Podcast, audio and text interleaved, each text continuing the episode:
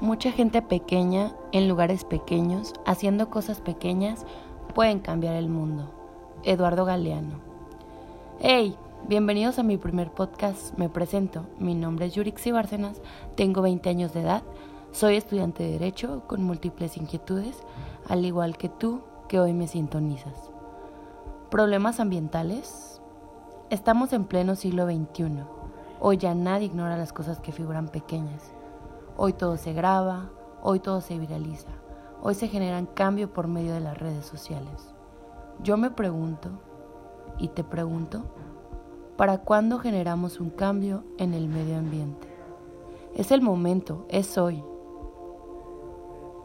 Hoy atenderemos nuestro principal problema ambiental, el cambio climático. Quiero darte tres consejos para generar un pequeño pero significativo cambio.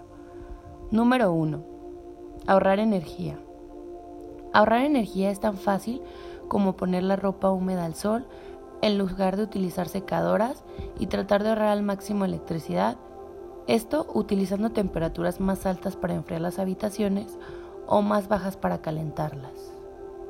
Número 2. Trata de consumir menos carne. Aunque parezca increíble, la producción de carne roja lleva a un número significativamente mayor de emisión de gas de efecto invernadero, a diferencia del pollo, las frutas, verduras y cereales. En la cumbre del clima de París, 119 naciones se comprometieron a reducir las emisiones agrícolas en este sentido. Sin embargo, no hubo ninguna indicación de cómo hacerlo. Tú, en cambio, puedes contribuir a ello. Así es que ya sabes, consume menos carne roja. Número 3. Utilizar el transporte público en lugar del carro. Esto ayudará a reducir las emisiones de carbono. Si tú eres de los que viaja en carro para distancias muy cortas, es momento de caminar o utilizar la bicicleta. O ya en el último de los casos, utilizar el transporte público. Piensa en el medio ambiente.